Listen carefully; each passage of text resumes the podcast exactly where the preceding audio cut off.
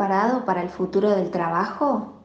En Ready for the Future de Mercer Talks, te invitamos a construir un futuro más brillante para tu organización y su talento.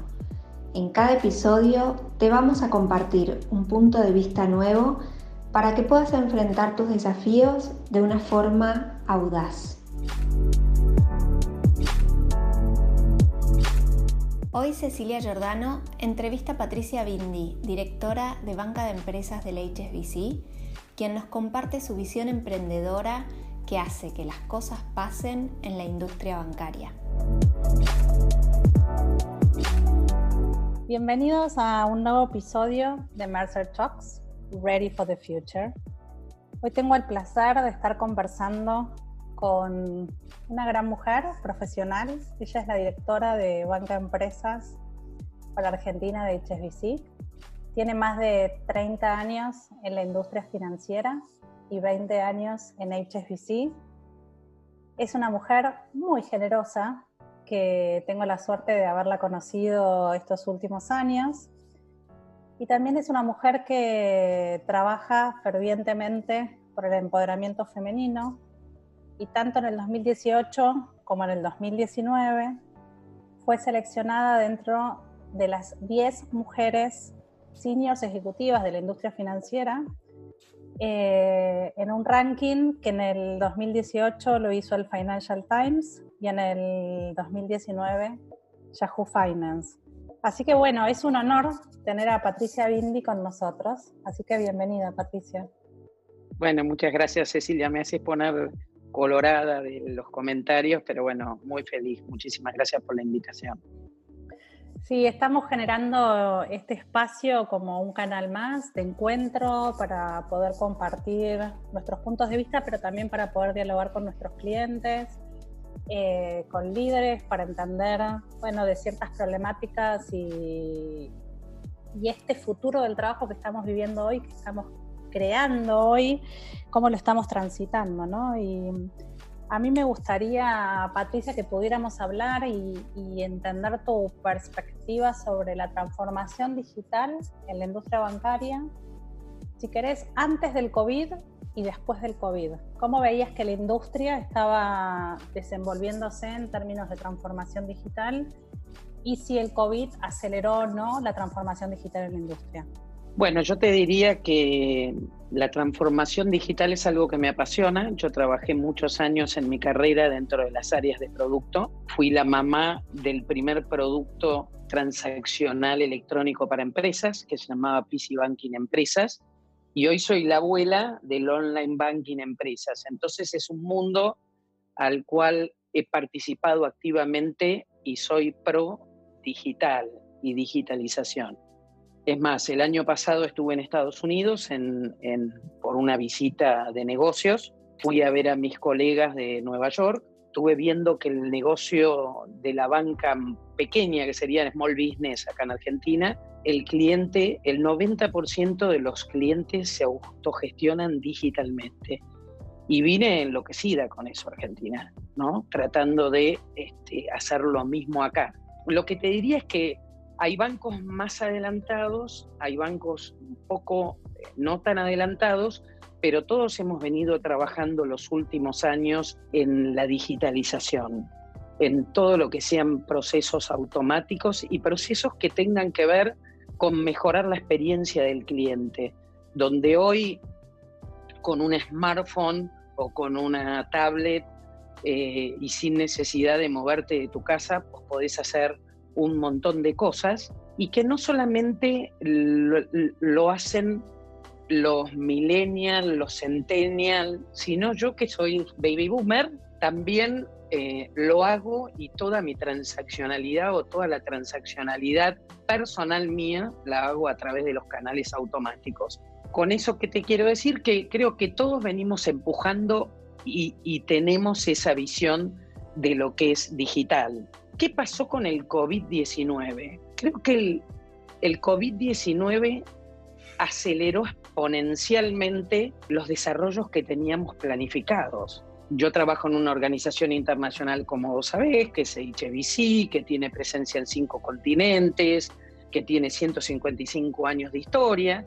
y que en febrero lanzó un plan donde el objetivo de ese plan era, era vamos a decir que están en stand-by por, por COVID-19, era mejorar la organización, hacer una organización mucho más ágil, menos burocrática y digital. Yo lo que te diría es que en este último tiempo hemos hecho un montón de cosas, no solo desde, desde HBC, sino también colegas, porque hablo permanentemente con ellos, eh, como para, para ir al mundo digital, eh, sin, sin ningún tipo de duda. Y hoy yo me siento, veo que manejo la banca comercial, que es uno de los negocios más importantes que tiene el banco en Argentina.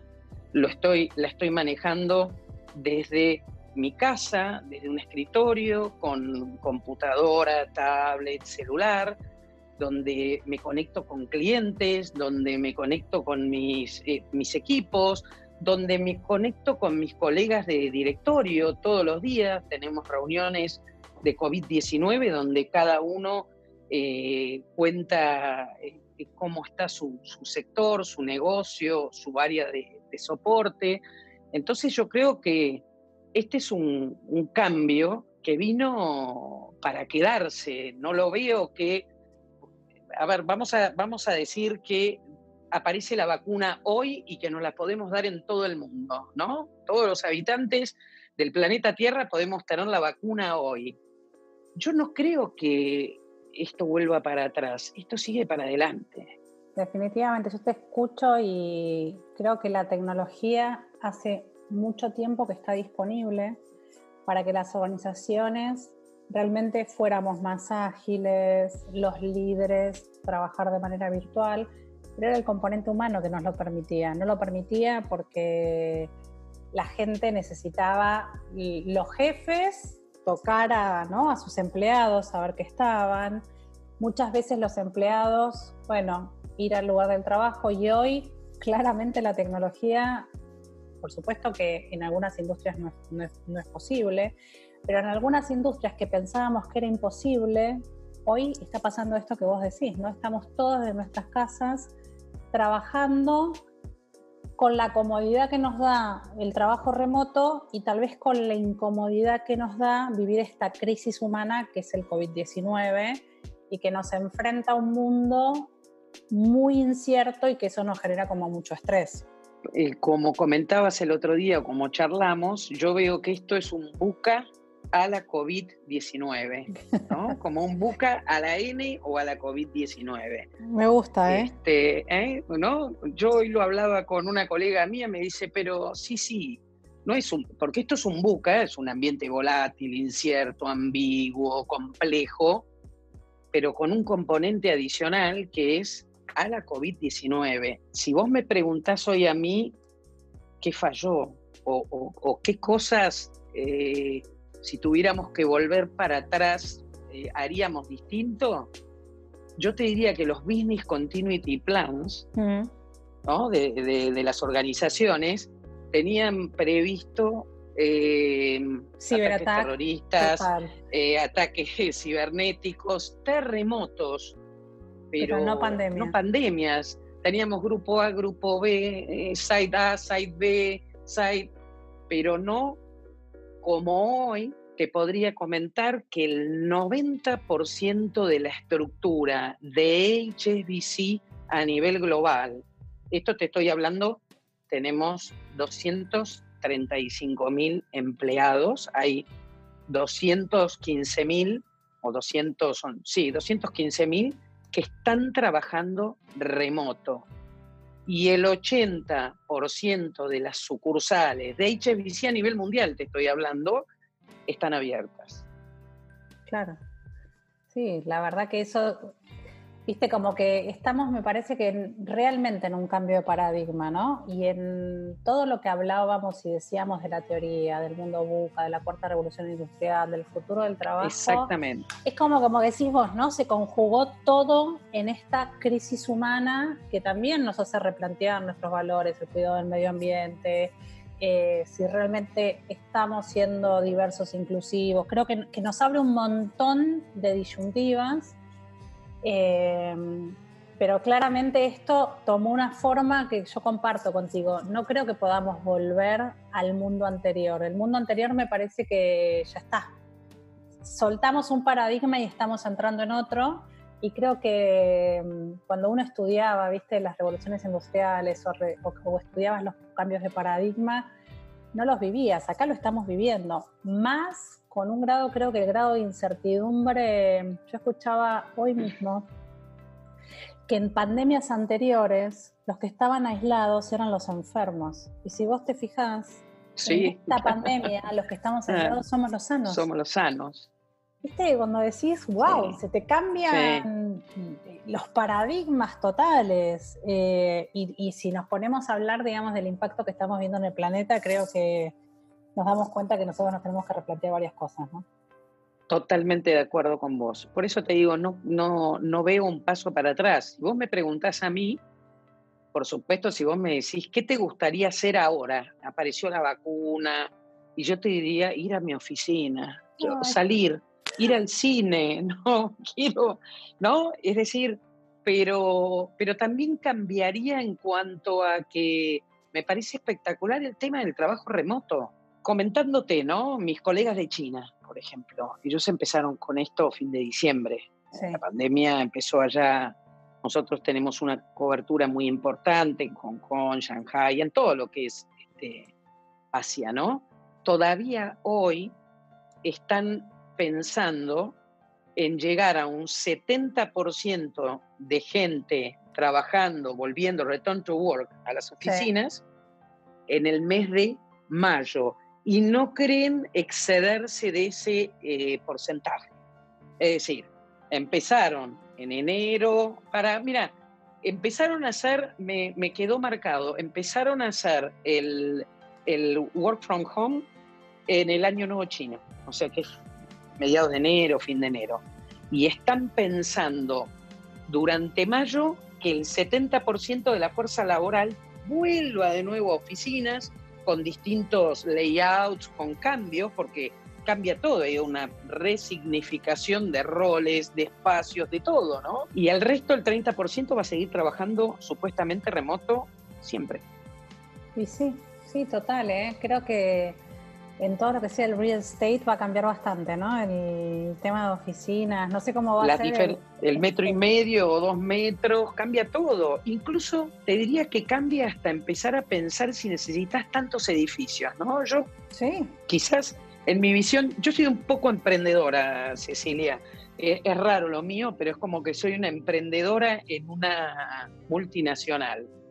Este, de hecho, vos lo sabés porque lancé la iniciativa Mujeres al Mundo, que nadie me creía, y, bueno, fue eh, una iniciativa de una emprendedora dentro de una gran empresa. Pero ahí déjame decirte una cosa, Patricia. Sí. Sos una persona que tenés mucha energía, tenés mucha visión, y lo que dije al principio es verdad, sos muy generosa, porque vos abrís espacios e invitas a otras personas a que, a que ocupan espacio. Entonces, eh, a vos viste, tuviste la idea de Mujeres al Mundo, viste que era una cosa factible y pusiste toda tu energía y lo lograste. Sí, sí, es, algo eh, muy especial que me, parece que, que, a pesar de que al principio, por estar en una organización multinacional, no era como, no bien visto, sino como que era algo raro, eh, después tomó un vuelo que realmente mis colegas del comité ejecutivo felicitaron, porque fue todo pico y pala, como quien dice, ¿no? Tres, tres personas poniendo idea y abriendo espacios a un montón de gente y bueno. Y, ¿Por qué no nos contás qué es Mujeres al Mundo? Porque por ahí hay muchos de, los seguidores de Mercer que no conocen qué es Mujeres al Mundo. Bueno, bueno, Mujeres al Mundo es una iniciativa que surge a partir de lo que vos mencionaste, es decir, yo desde el 2017 eh, soy eh, lidero, mejor dicho, sí, soy el, main sponsor del grupo de balance. HBC es una organización diversa e inclusiva y, y, tenemos cuatro grupos de balance o de diversidad e inclusión, perdón, y yo lidero el de balance de género y hemos hecho un montón de cosas internas, gané los premios a partir de eso y en determinado momento me senté con dos colegas, una que trabaja conmigo y otra de otro negocio, y dije, ¿qué podemos hacer para nuestras clientas y para otras mujeres que pueden llegar a necesitar un banco que las ayude desde no solo el financiamiento, porque es una condición eh, necesaria pero no suficiente, ¿correcto?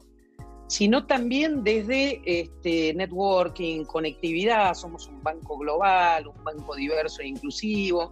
Así que me empecé a reunir con un montón de mujeres que me, presentaron de distintas actividades, industrias, eh, sector público, sector privado, para ver cuáles eran las necesidades. Y bueno, y lanzamos este programa cuyo objetivo es conectar a las mujeres con oportunidades y negocios tanto locales como internacionales.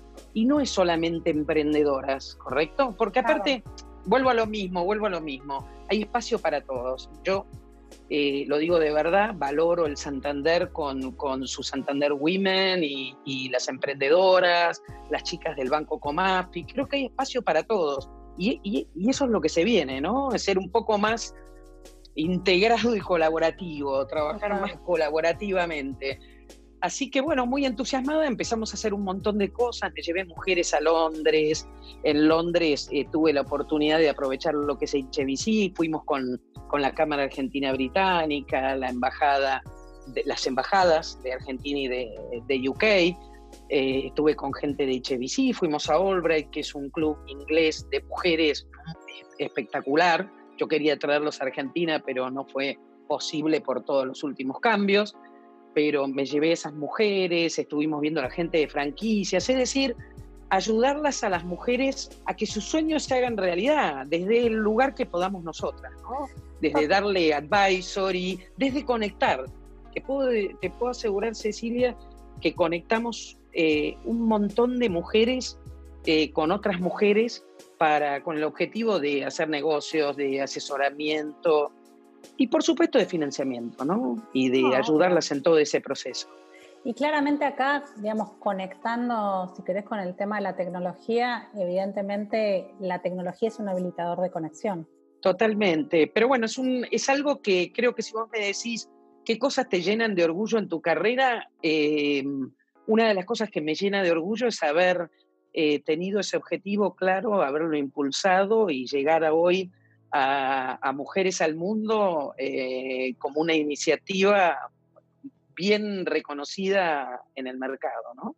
Haber este, caminado con mucha piedra y haber podido sortear esas piedras. Así que bueno, ¿por qué te comenté esto de, de, emprendedora? Yo vengo analizando lo que es el sistema financiero y el futuro del sistema financiero y yo creo que tiene que haber una transformación muy grande en Argentina y en el mundo. O sea, hoy no necesitas la cantidad de sucursales que hay con la tecnología.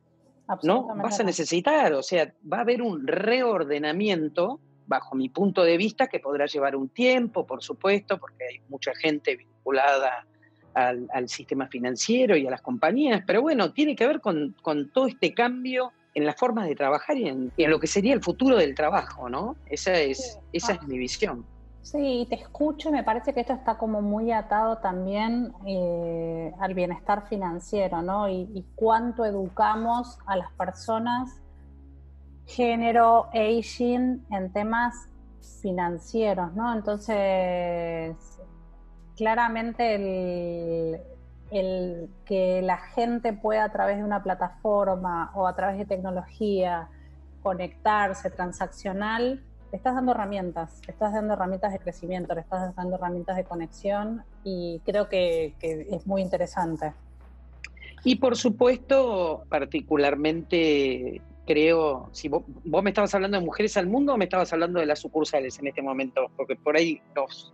No, no, me parece que tal vez te estaba hablando de lo que decías vos de la cantidad de sucursales, que, que el tema de las sucursales también creo que va de la mano, el ir que, primero que hoy claramente estamos demostrando que las sucursales no están funcionando, bueno, o empezaron a funcionar hace bastante poquito en el aislamiento, eh, y las operaciones seguían generándose a través de las plataformas tecnológicas, ¿no?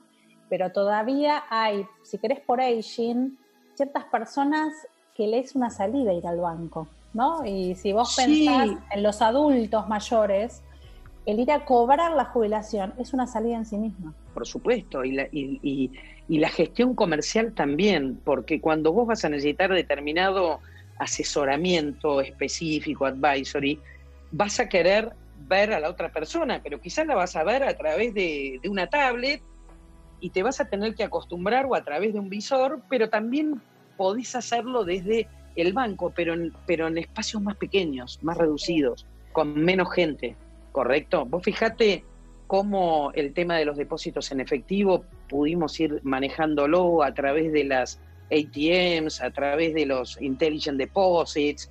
Está bien, por supuesto.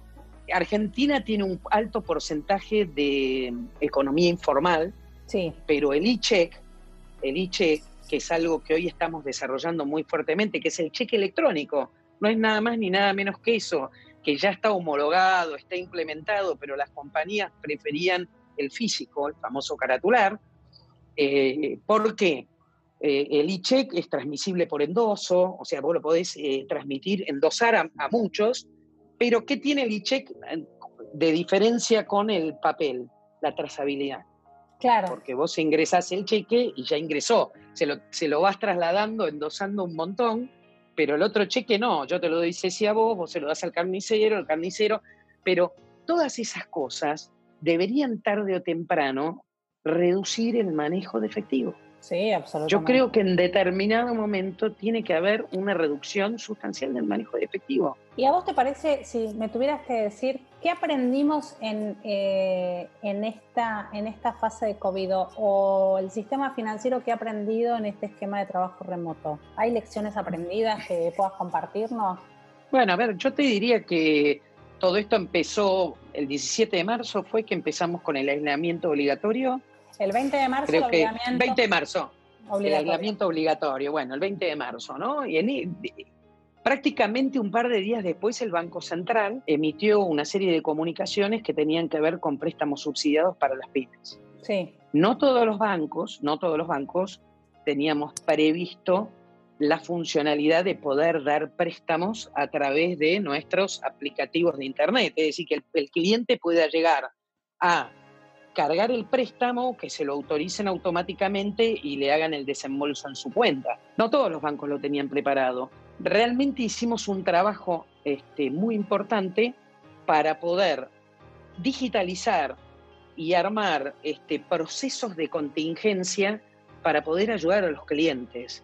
Es decir, desde tengo un proceso que es fase 1, fase 2 y fase 3, hasta que hoy ya está dentro de nuestra solución de Internet, pero el fase 1 era recibirle al cliente a través de internet que me mandaran una instrucción para la liquidación de una operación. ¿Correcto? O sea, con una firma caneada, no con una firma y por ahí con, con, con una foto, ¿correcto?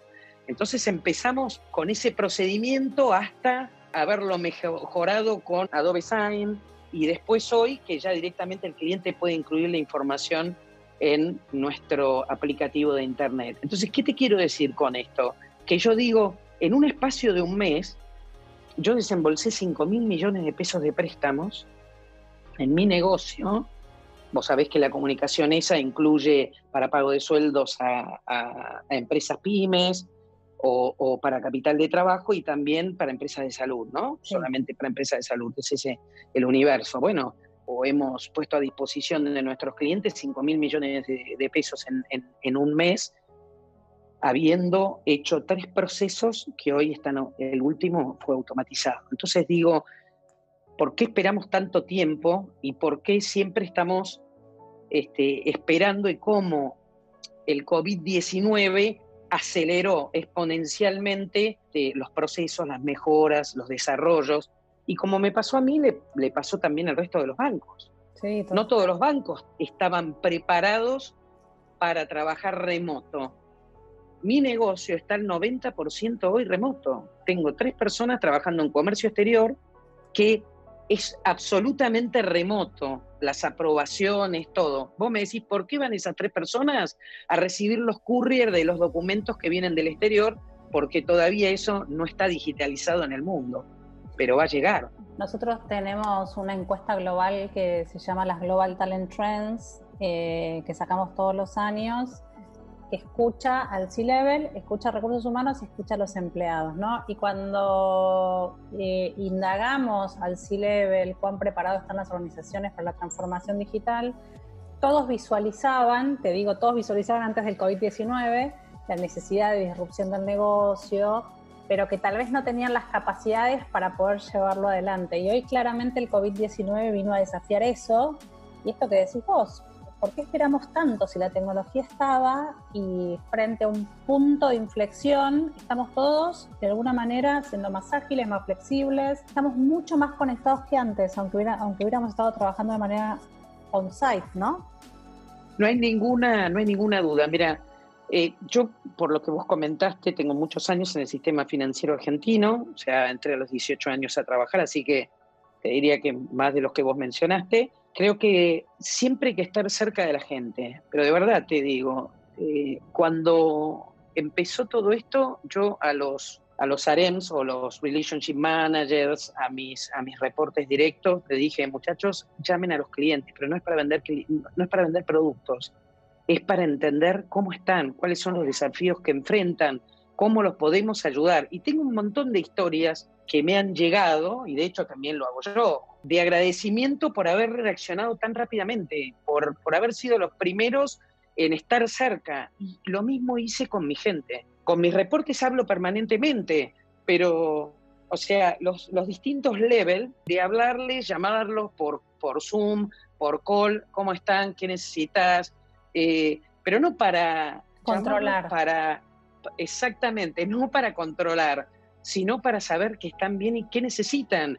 Y con eso hemos conseguido, que yo te, digo, yo necesitaba una, serie de laptops porque tenía eh, mucha de la gente que tengo en el interior del país con desktop.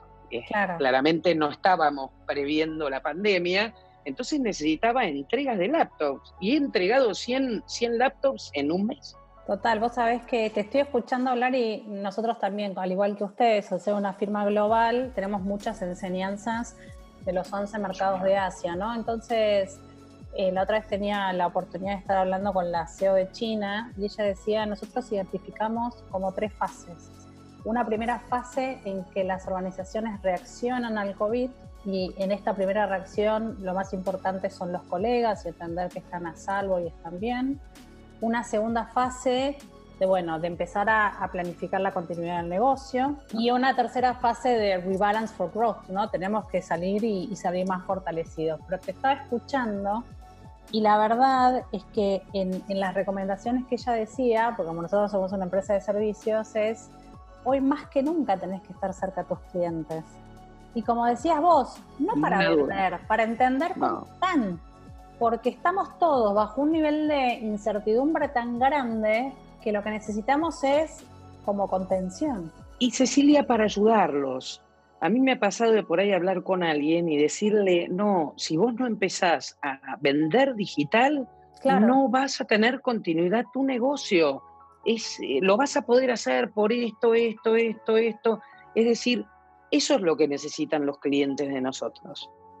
Y ayudarlos y contenernos. Y quizás hay algún cliente de que su negocio le cambió y no va a poder continuar con lo mismo. Yo tengo un montón de casos como para comentar, hasta casos de decirte de una mujer que conocí en una kinesióloga que, fui y que había operado con nosotros hace muchos años y me contactó porque hicimos eh, kinesiología juntas, me contactó y tenía un problema con un permiso de embarque en otro banco entonces era, era una, sí, una exportación que tenía que llegar, tenía que mandar afuera y que necesitaba, y yo la ayudé y sin embargo no estaba cruzada por, por, por HBC.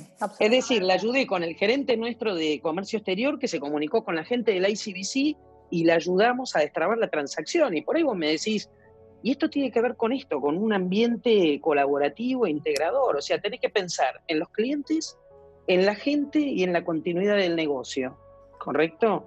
Y por supuesto, tenés que pensar en el crecimiento, pero hoy la prioridad es esa, la gente, los clientes y la continuidad del negocio. Y trabajar todos, creo que en un ambiente mucho más colaborativo, que es algo que creo que me venís hablando, o me venís, perdón, escuchando decir en muchos foros, y lo sigo repitiendo, este el COVID o no COVID. Sí.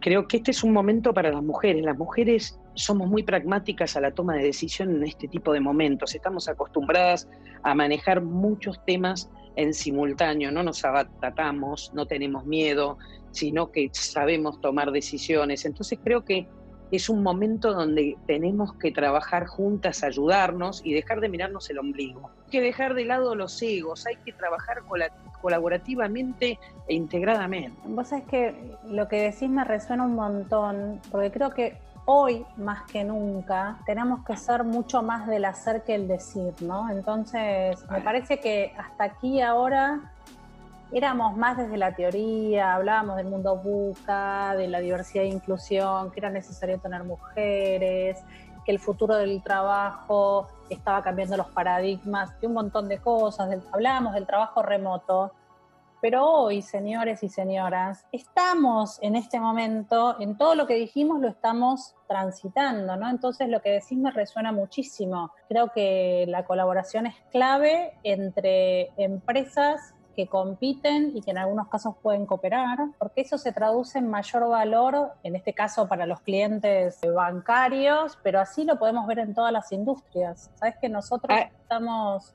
eh, trabajando con algunos competidores nuestros, donde claramente entendemos que hay áreas donde competimos porque el servicio es prácticamente muy parecido, eh, pero en otras áreas entendemos que juntos podemos generar mayor valor agregado y lo estamos haciendo. Y hay que hacerlo, yo creo que es, es, una de las cosas más importantes de estos cambios, ¿no? Y vos el otro día me preguntabas qué características tenían que tener los líderes hoy, ¿no? Creo que una de las características que tiene que tener el líder aparte de ser resiliente, que claramente es muy importante, tiene que estar conectado.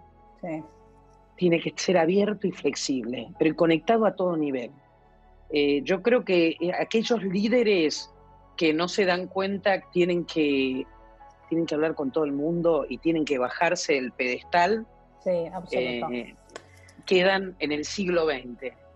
esa, es, esa es por ahí mi visión. Y como vos decís, yo soy una líder de hacer. No soy una líder. Ahora estoy un poco más expuesta por ahí mediáticamente o, expuesta a, todas estas charlas, pero yo fui una persona que siempre hice que las cosas pasen. Y ese es mi lema y, será hasta, hasta el día que me vaya, va a ser mi lema porque me encanta y creo que es, es muy importante llevar lo que uno dice a la acción y ser congruente con lo que uno oh, dice. Total. Pero vos sabés que te, escucho, me todo lo que decís me resuena muchísimo y lo que hoy nos estamos dando cuenta, ¿no? Eh, nos pasa a nosotros que hacemos muchos pulsos con clientes y empezamos a escuchar que se requieren nuevas habilidades, pero yo creo que las habilidades del líder que se requieren hoy son las mismas que se requerían antes del COVID. Lo que pasa que al estar en un ambiente tal vez más conocido y estábamos trabajando todos juntos, tal vez algunas cosas no eran perceptibles. Hoy, bajo esta incertidumbre, bajo colaboradores que pueden estar con mucho estrés, con mucha emocionalidad, con clientes con problemáticas de continuidad del negocio, claramente necesitas ese líder que necesitabas antes, hoy más que nunca, ¿no? Eh, y comparto contigo, ¿no? Hoy el líder que se requiere es un líder cercano, genuino, que se muestra... Flexible, tal cual, es eso. Es eso y, estoy segura que, que, el líder del futuro va a ser ese, muy cercano. Mira, yo me, me, puse a pensar hace 30 años atrás, ¿no? Yo a los 28 años era gerente de una sucursal. Mujer, chica, te imaginas pelo corto, llama al gerente, me decían en ese momento las sucursales, las sucursales por ahí tenían 30, 40 personas, es decir, muy particular. Y en ese momento por ahí tenía que ser un, líder más como controlador, un líder más este, fuerte. Y, por ahí la gente me escuchaba, o yo también cuando tenía a mi jefe, me quedaba hasta que el jefe se fuera. Es decir, si mi jefe no se iba, yo me quedaba sentada al lado para que me dijera, Patricia, se puede retirar, gracias Hoy es totalmente distinto. Hoy como líder tenés que ser abierto, tenés que ser llano, tenés que ser cercano. O sea, a mí me ven y me dicen, chau, pato. Y por ahí vos decís, ya es grande, no le deberían decir pato por la posición. Pero eso es el, ese es el siglo XXI y me parece espectacular y me encanta. Sí. Y me encanta. Y tiene que ser así. La verdad me quedaría hablando con vos horas, Pato Bindi. Eh, me encanta. Pero para terminar, no sé, dejanos una recomendación, un tip, eh, algo post-COVID que nos dejes una enseñanza a todos. Yo, a pesar de todo, Cecilia, soy hiper positivo que las cosas van a cambiar, pero van a pasar y que la, Tierra va a seguir y el mundo va a seguir en movimiento. ¿Qué podría decir? Que hay que, hay que seguir pensando con una visión más emprendedora, por más de estar en, en, organizaciones burocráticas y estructuras complejas, pero hay que seguir eh, pensando de una forma emprendedora cómo seguir adelante y cómo hacer que las cosas pasen.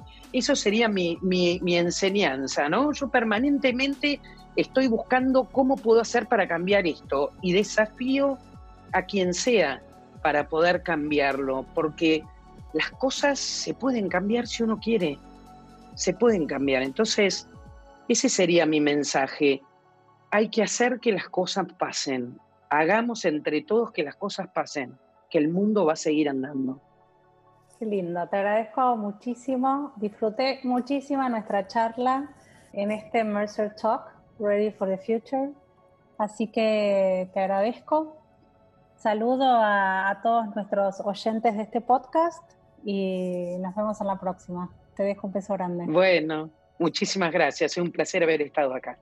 Gracias. Escuchaste Ready for the Future de Mercer Talks.